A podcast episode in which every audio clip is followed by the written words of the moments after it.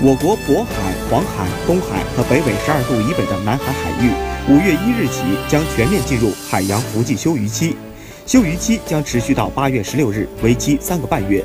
据介绍，海洋伏季休渔制度已经实施二十周年，是我国促进海洋渔业可持续发展的一项重要举措，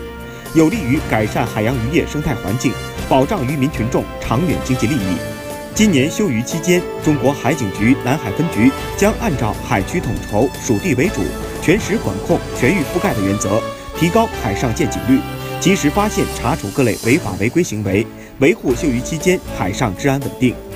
中国海警提醒广大渔民，严格遵守国家伏季休渔制度。